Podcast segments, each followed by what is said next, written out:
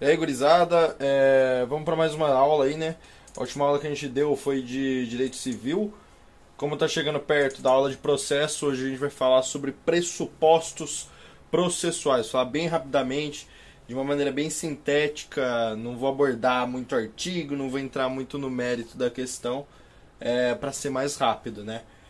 Bem, uh, existem pressupostos de existência, pressupostos de validade, que na verdade pela doutrina nem são chamados de pressupostos, são chamados de requisitos, porque uma vez que existe, não existe mais essa noção de pressuposto, ela já existe de fato. Então a gente fala em requisitos de validade e nós temos condições de eficácia. Vamos falar primeiro dos pressupostos de existência. Nós temos pressupostos de existência subjetivos e objetivos. Subjetivos relativos ao sujeito, e são eles jurisdição e partes. Então nós temos que ter o juiz e temos que ter as partes no processo. E por partes e juiz nós entendemos polo ativo, polo passivo e o juiz, formando um triângulo. É, deve haver a iniciativa da parte, da parte interessada, e é via petição inicial. Nesse sentido, existe um interesse de provocar o poder judiciário.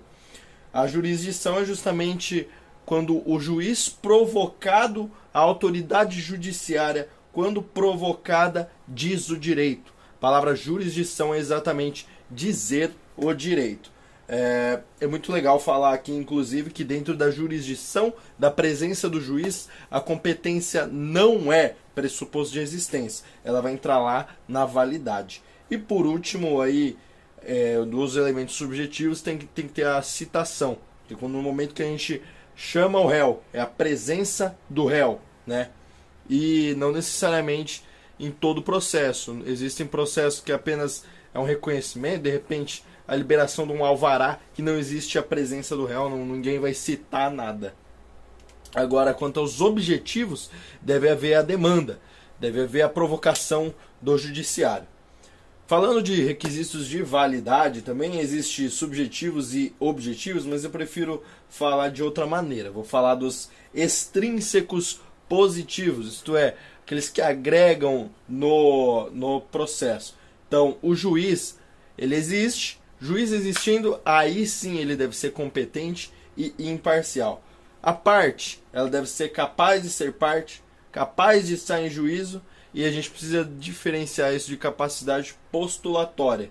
Capacidade de ser parte, é aquele negócio do Código Civil, dos primeiros artigos, que todos têm capacidade civil, é ter a personalidade jurídica, mas isso também admite exceção. O espólio, a massa falida são entes despersonalizados que podem ser parte em processo. Capacidade de estar em juízo é capacidade de exercer direito. Então, de repente, o incapaz, ele é parte, mas ele é incapaz de exercer direito. Então, o capaz é, vai exercer seu direito, enquanto que o incapaz precisa ser representado ou precisa ser assistido, né? Agora, capacidade postulatória. Quando a gente fala em capacidade postulatória, é específica para um, uma atividade profissional, específica para o labor. E geralmente se trata de advogados, defensores públicos, aqueles que agem no nome de um terceiro para pedir alguma coisa em juízo. Né? A legislação ela pode até autorizar a capacidade postulatória em algumas exceções, como por exemplo no pedido de habeas corpus, que a parte passa a ter capacidade postulatória, mas isso são exceções, a gente não traz isso como regra. É, temos também, dentro de elementos, eu vou até falar de objetivos, é, elementos intrínsecos, que é o respeito ao formalismo processual.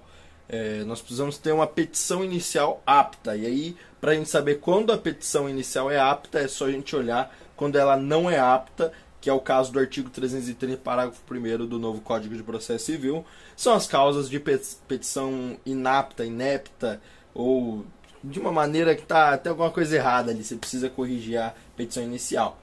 Extrínsecos negativos, elementos que não podem acontecer no processo. Extrínsecos negativos. Primeiro, litispendência. Litispendência geralmente é a pendência da lide. É, são duas causas idênticas ajuizadas e a primeira depende da outra. Elas ficam ali num, num jogo e nenhuma, nenhuma é resolvida e né, causam insegurança jurídica. Isso não pode. Então, o Código de Processo Civil trouxe para a gente alguns métodos. Né? A gente precisa primeiro ver se existe litispendência. Elas precisam ter a mesma parte, mesmo pedido e mesma causa de pedir. Então, se tiver uma, duas ações, as duas coincidindo todos esses elementos, existe litispendência. Agora, qual que é a ordem que a gente, que a gente exclui essa, essa litispendência? É a segunda ação. E como que a gente sabe o marco temporal para saber? A que primeiro ocorreu a citação, ela é chamada de primeira. A que ocorreu a citação depois, ela é a segunda. E é essa segunda que é extinta. Outro elemento extrínseco negativo é a coisa julgada. É uma ação, ação ajuizada. Por exemplo, vou, vou entrar com uma ação lá, uma ação de, de alimentos por parte do meu filho, não sei o que lá. E essa ação ela já não pode ter sido ajuizada. Eu não posso ter ajuizado uma ação com o mesmo tema, com a mesma o mesmo motivo, porque senão já existe um, uma decisão, já existe um objeto com decisão em trânsito em julgado e não faz sentido nenhum eu trazer uma outra uma outra ação para tra dar trabalho para o judiciário e complicar a vida dos caras que estão lá ajudando a gente.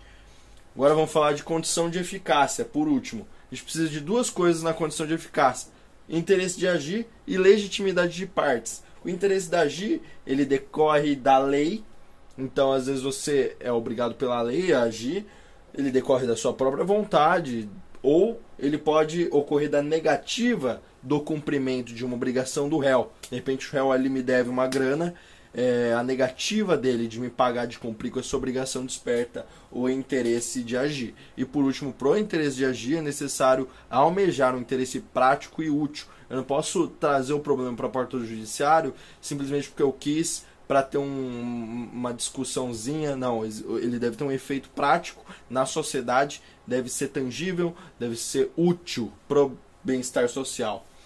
E agora, para finalizar, nós precisamos falar de legitimidade. E aí é muito simples. Para a gente ter legitimidade, eu, como autor, devo ser titular do direito e eu, como réu, devo ser obrigado pelo direito.